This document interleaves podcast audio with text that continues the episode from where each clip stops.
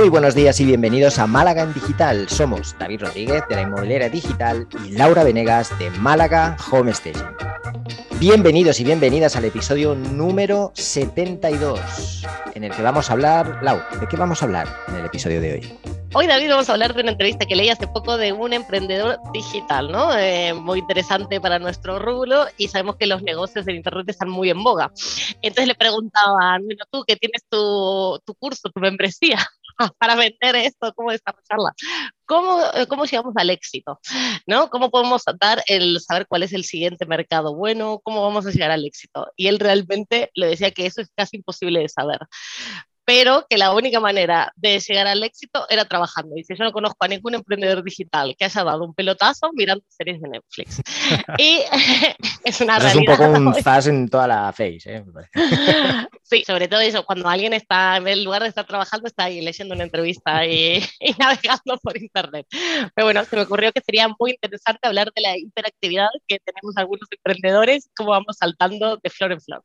Y como sé, David, que vos sos más de la perseverancia y de mantenerte con una idea, digo, bueno, vamos a hablar de estos dos contrapuntos de tu forma de trabajar versus la mía. Vale, eh, yo creo que es, clave empezar por la diferenciación también entre negocio online y negocio físico y luego negocio híbrido, ¿vale? Yo creo que también a día de hoy hay pocos negocios físicos ya al 100%, casi prácticamente la mayoría de negocios pues tienen su parte digital y su parte eh, offline, pero es cierto que algunos pues tienen una base más offline y otra parte más digital, o empiezan en lo digital y se pasan al offline, o empiezan en el offline y se pasan al digital. Dicho esto, que no sé si ha quedado demasiado claro, la cuestión es que eh, a la hora de, emprender o a la hora de, por ejemplo, nosotros tenemos una idea y transformarla en algo que sea parecido a un negocio, a una forma de ganarnos la vida, y esa idea puede partir de algo que nos gusta o de algo que eh, siempre hemos querido hacer o de algo que le vemos una oportunidad de negocio, cuando trabajamos a nivel digital, eh, salvo cosas muy específicas, yo reconozco que tiene, o al menos desde mi punto de vista, tiene cierta facilidad o es más accesible eh, trabajar en diferentes ideas eh, a la vez. Es decir, si tú quieres montar una tienda, un emprendedor medio que no va seguramente sobrado de presupuesto, pues te va a resultar muy difícil montar 20 tiendas distintas, alquilando 20 locales distintos o, modificando el mismo local con, diferentes negocios, comprando diferentes stocks, hasta que des con la clave, hasta que des con la tecla. En el entorno digital es un poco más sencillo esto, el, hecho de poder tener como varios frentes abiertos, ¿vale? E ir probando, porque no para todo necesitas tener un stock, ni necesitas hacer una gran inversión, sino que Internet te permite testear una idea y probarla sin dejarte ahí, sin hipotecar tu casa, vamos, básicamente. ¿no? digo, hay excepciones, pero en muchos casos es así. Eh, desde, por ejemplo, el punto de crear contenido, hace poco, voy a poner el ejemplo de una empresa que leí también el otro día una noticia, en vez de estar trabajando, pues también estaba navegando por Internet. Vamos a hacer grandes negocios tuyo, me parece.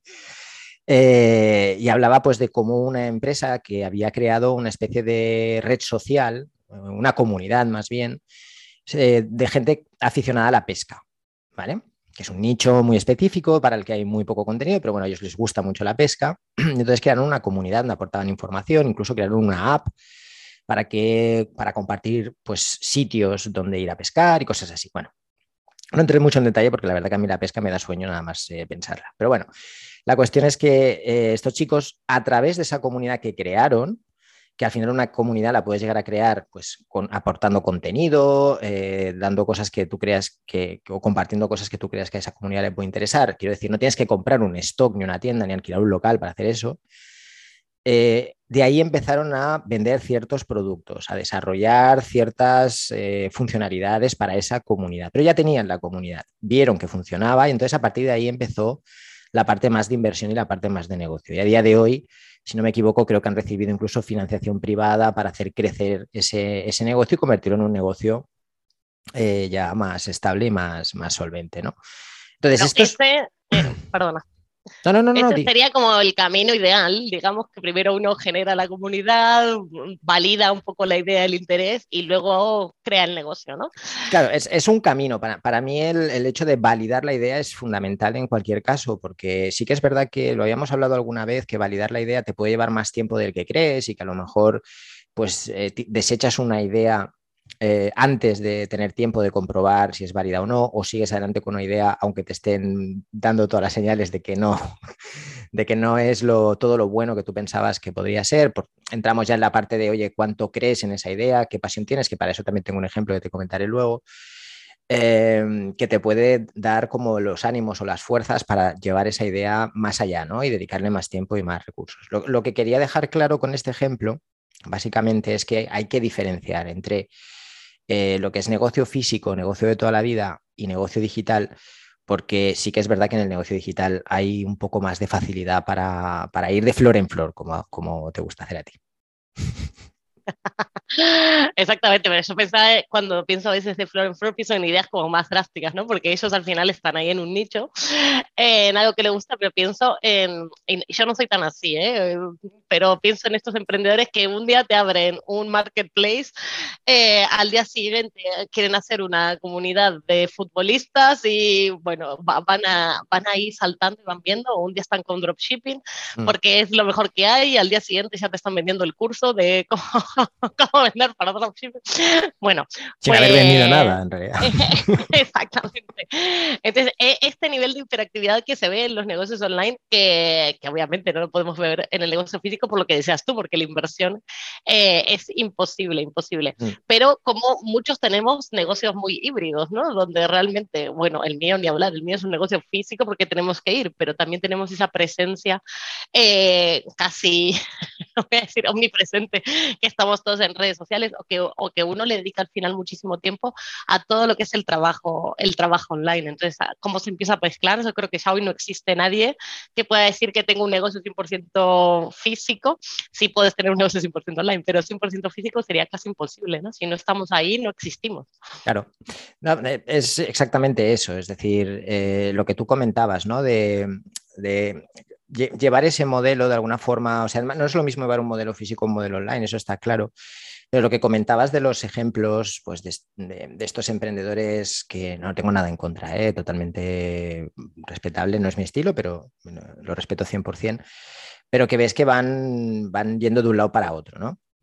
Yo creo que también parte de la, de la, idea de la intención que tenemos con ese negocio. Es decir, no es lo mismo un negocio, y ahora, ahora pondré el ejemplo que os comentaba antes. No es lo mismo alguien que tiene una idea en la que cree, en algo en lo que le gusta y en algo que dice, oye, esto tiene que funcionar o va a funcionar o quiero que funcione lo suficiente como para dedicarle el, tiempo suficiente, eh, que alguien que hace las cosas solamente para generar dinero. ¿Vale? Es decir, un negocio nosotros lo podemos encarar como algo que vamos a construir a partir de la base de una idea eh, o de una pasión o de, o de, algo que nos gustaría hacer y a lo que nos gustaría dedicarnos el resto de nuestra vida, Luego otra cosa es que sea posible o no, pero que es la, idea inicial. O voy a probar todo lo que ahora está dando dinero, ¿vale? Para ver si yo también me puedo sumar a ese carro.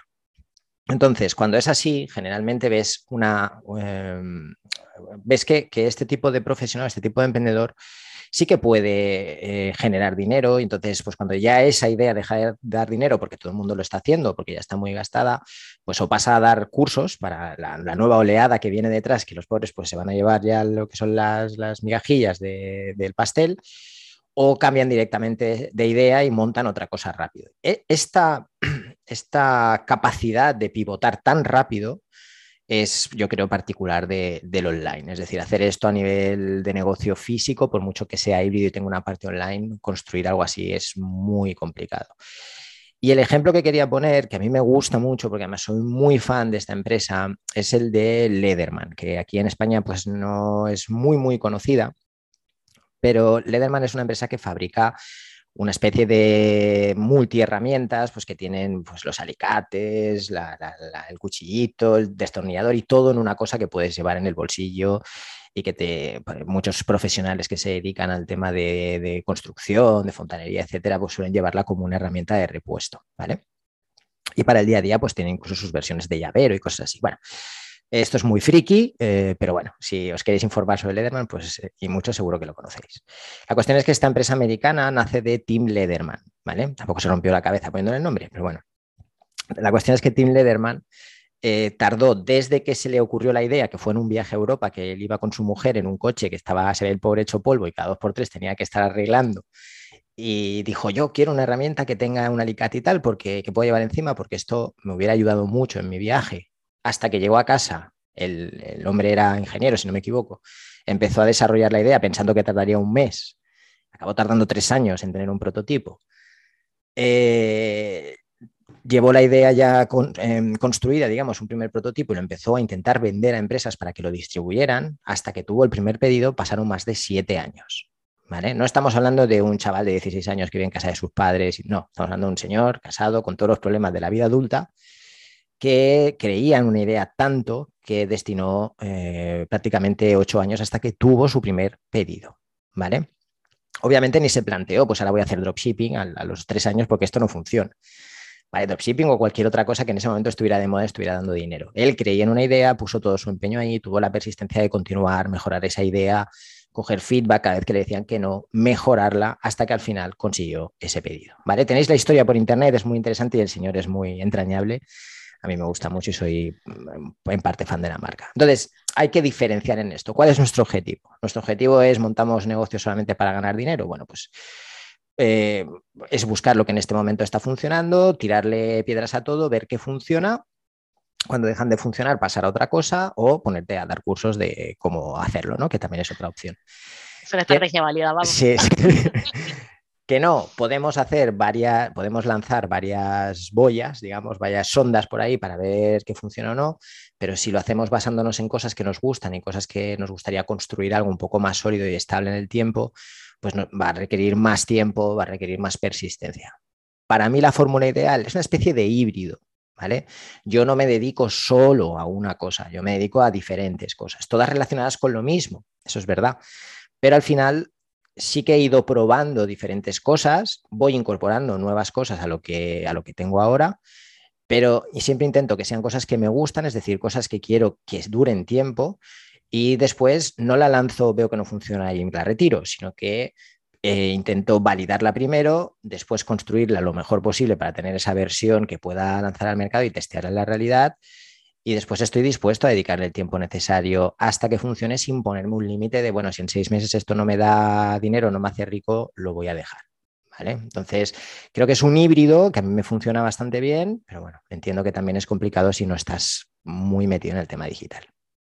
Eh, exacto, exacto. Al final, lo que veo es que todo cambia súper rápido, pero mm. tampoco tan rápido como nos lo quieren vender, ¿no? ¿no? ¿no? es que, a ver, no es que el dropshipping funcionó seis meses y murió y pasamos a No, en absoluto, hay gente que sigue ganando dinero con el dropshipping, claro. exacto, también es, es, eso, es también encontrar tu nicho, ¿no? Y, y, y, la forma en la que, en la que trabajas. Y con esto hay mil, a mil, mil cosas, mil oportunidades, ¿no? Para mí eh, sí que veo el que más que el cambio de modelo va a ser el cambio en la forma en que los emprendedores trabajaremos en el futuro, ¿no? que seremos mucho más lean y, creo que posiblemente todos nos, nos, convertiremos en algún punto en emprendedores en serie. ¿no? Nuestra idea va de aquí a aquí, pero ¿qué más aporta valor? ¿Qué más aporta valor? ¿O cómo va cambiando? ¿Cómo va mudando? Eh, y nos iremos transformando. Esta idea de voy a trabajar siempre en lo mismo como voy a estar ocho años creando la herramienta mágica hasta que me, hasta que me hagan el primer pedido, pues hoy en día quizás eh, no sea el camino ni más habitual, ni sean las historias que nos encontraremos o que se encontrarán las siguientes generaciones, ¿no? Me dirán esto, ¡buah! Ocho años. cuando, cuando el testeo va a ser mucho más rápido y uno avanza a otra velocidad. Claro, yo entiendo que eh, por un lado está esa intención y ese qué es lo que queremos conseguir es fundamental. Es decir, si nosotros de verdad lo que estamos haciendo creemos en ello al 100% y estamos convencidos de que queremos que eso pueda funcionar, pues siempre vamos a dedicarle más tiempo, más recursos y tal. También es verdad que montar un negocio, ya sea un negocio de dropshipping, que a lo mejor es una... Por ejemplo, y, con, esto acabo con el dropshipping, yo no tengo nada en el, con el, dropshipping. De hecho, yo hacía dropshipping hace unos 10 o 12 años, ¿vale? Que prácticamente no se sabía ni lo que era dropshipping y había cuatro formas de, hacerlo y, poco más. Eh, pero este modelo, en ese momento sí que era rentable, era muy rentable. De hecho, hasta hace no demasiado, eh, también podías montar un negocio bastante rentable de eso. Y es muy complicado porque hay mucha competencia y también el usuario ha cambiado. Pero lo cierto es que te puede servir mucho para aprender a vender en Internet, el dropshipping. Te puede servir mucho para aprender cómo funciona todo, cómo funciona tener una tienda online, cómo funciona eh, digamos, la relación con los clientes, eh, cómo tiene que ser tu página. Y puede ser una buena base para empezar. Entonces, no, no tiene nada de malo empezar por el dropshipping y la inversión siempre va a ser inferior que tener un almacén lleno de cosas que a lo mejor no vas a poder vender.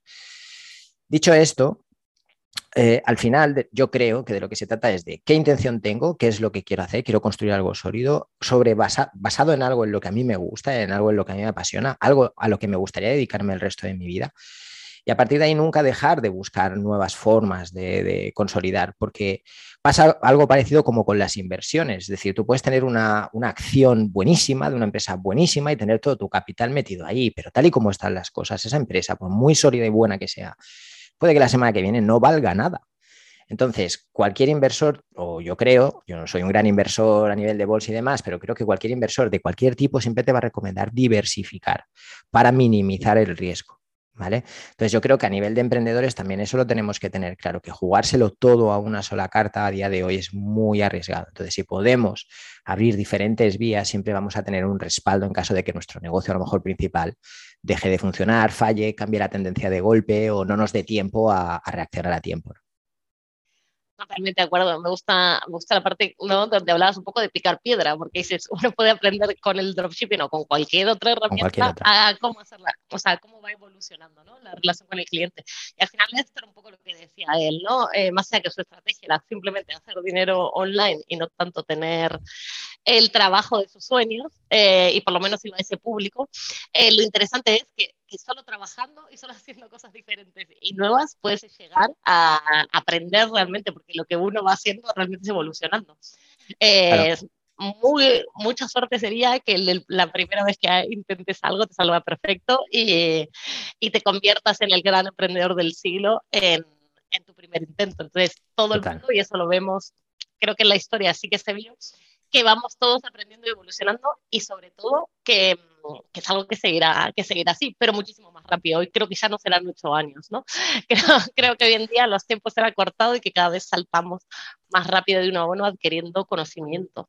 Bueno, sí, a, lo mejor ahora el que, el que dedique el tiempo de esos ocho años y, y, lo haga como lo hizo Tim Lederman en su momento, que era otro tiempo y era, otro, era otra forma de hacer las cosas, a lo mejor pasa a ser el diferencial, ¿no? Y, solo por eso ya eh, cambia, ¿no? Porque utiliza una estrategia diferente a la estrategia que utilizamos todos. Respecto a lo que has dicho de, por ejemplo, lo de Internet, generar dinero, em, para mí un emprendedor que busca generar dinero en Internet no es un mal emprendedor, todo lo contrario, porque al final Internet te da muchas opciones para ganar dinero, pero sí que es verdad que eh, puesto como modelo de, oye, yo lo que quiero es viajar, yo lo que quiero es tener flexibilidad, yo no quiero estar pues dependiendo de un trabajo en un lugar físico, sino que lo que quiero es tener esa libertad de poder vivir donde quiera y moverme sin, sin mientras tenga internet que pueda seguir trabajando. Eh, es un buen planteamiento y puede ser un buen proyecto. Lo que no creo que sea un buen proyecto es quiero ganar dinero en tres meses que es un poco esa idea ya un poco... Ah, es el sueño americano, no sueño americano va a ser. Oye, que en, seis meses vas a estar facturando cinco cifras y en un año... A ver, eh, si esto fuera, no digo la, típica frase, ¿no? De si esto fuera tan fácil todo el mundo lo estaría haciendo, pero es que es realidad, es que prácticamente todo el mundo lo está intentando porque eh, con toda esta vorágine de cursos, de formaciones, de mensajes comerciales diciendo, prueba este método nuevo para ganar dinero en Internet sin hacer nada en un mes. Esto todavía se, se sigue haciendo y puede ser que los primeros 200 lo hagan, pero cuando ya hay 50 millones de personas haciendo lo mismo, no hay quizá tanto pastel para repartir entre todos. ¿vale? Entonces ahí es un poco lo que tengamos en cuenta. No se trata de todo es malo, todo es bueno, todo es blanco, todo es negro, sino se trata también de aplicar un poco el sentido común y decir, ostras, si esto es tan bueno, si esto está tan bien, voy a mirar desde hace cuánto que se hace, cuánta gente lo está haciendo. ¿Es viable? Voy a buscar quizá una forma menos usada ya, menos antigua, sino algo que sea más novedoso porque nadie, no habrá tanta gente haciéndolo y que aplicamos, apliquemos el sentido común eh, ya que vamos a tener que poner horas y esfuerzo seguro, seguro. Esto no nos va a librar nadie. pues vamos a hablar en otro episodio de mercados saturados, que al final también, también tienen su chicha y ver eso, cómo ir a lo siguiente.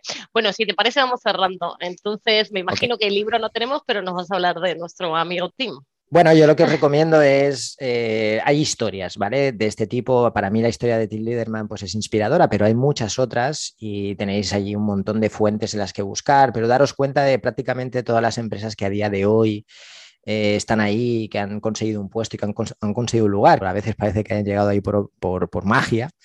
Eh, todo el tiempo que, que, o muchas de ellas, todo el tiempo que pasaron comiéndose los mocos, hablando claro, ¿vale? Entonces, eh, para mí eso es una inspiración en el sentido de que, oye, hay pocos que llegan, pero generalmente los que llegan son los que han aguantado hasta el final del camino. Pues muy bien, y mi libro va muy relacionado porque yo elegí Steve Jobs, Lecciones de Liderazgo, justamente un poco por esto, ¿no? De, bueno, él también picó piedra, aunque no parezca, desde, desde muy joven, y, y, sí que me parece una buena idea seguir de esto de, bueno, tengo una visión y voy a trabajar en pos de esa misión, y el tiempo que sea necesario. ¿Y alguna herramienta que, que no sea la de bolsillo?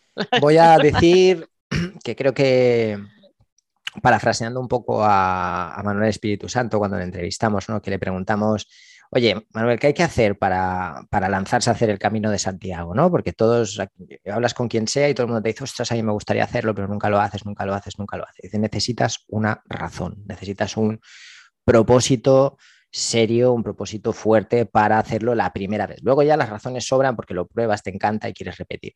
Pero para hacerlo la primera vez, para tomarte el tiempo y, lanzarte a la aventura, necesitas un propósito. Entonces mi herramienta, en este caso si cogí un poco con pinzas, sería esa, que, que tomemos tiempo en encontrar un propósito para lo que vamos a hacer, porque como decía antes, nos va a llevar, nos va, nos va a costar, nos va a llevar trabajo y nos va a costar esfuerzo y sacrificio.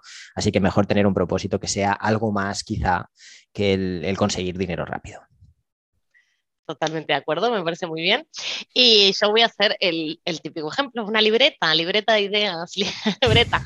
Y hace un tiempo leí un libro que se llamaba Bullet Journal, que era una forma de llevar una agenda o y una libreta de ideas, que me pareció muy, interesante. Em, luego para probarlo, pues no, no fue conmigo, pero seguramente a algunos de nuestros oyentes le puede, le puede resultar interesante ese método para sistematizar el pensamiento, que al final también eso es un poco lo que los emprendedores necesitamos. Bueno, yo, yo lo firmo, ¿eh? esta, esta, idea la firmo, pasa que no la digo porque como siempre me echas bronca, porque la, digo en cada episodio casi, pero yo siempre llevo una libreta y de hecho opté por cambiar la agenda, me tenía una agenda convencional por unas libretitas de bolsillo que venden muy chiquititas, me caben en el bolsillo de detrás, aguantan estar sentado sobre ella todo el día y ahí es donde siempre tengo un boli y apunto la idea que me viene, proyecto o, lo que sea, ¿no? Entonces creo que es muy, muy útil. Pues léete el libro entonces Bullet Journal porque ahí te explicaría cómo sistematizar y cómo encontrar, ¿no? Porque luego también pasa que, ah, ¿dónde he apuntado esta idea? Ya. Bueno, pues ¿dónde encontrar esta información? Está muy bien. Venga, pues me. Eh, apúntatelo, a ver qué tal. Fue una recomendación de nuestra compañera Ana Pérez. Ah, qué guay. Qué guay. de Quiere la Casa. Y la verdad que es súper interesante. Genial. Pero bueno, David, hasta aquí nuestro programa de hoy. muchas gracias a ti, muchas gracias a todos por acompañarnos en nuestras conversaciones de cada lunes. Si te ha gustado el podcast, nos puedes dejar tus comentarios y likes en iVoox. Nos puedes seguir en iTunes, en Spotify y también en YouTube y enviarnos tus sugerencias vía email a malagendigital.gmail.com. Buena semana. Que tengáis una gran semana, familia.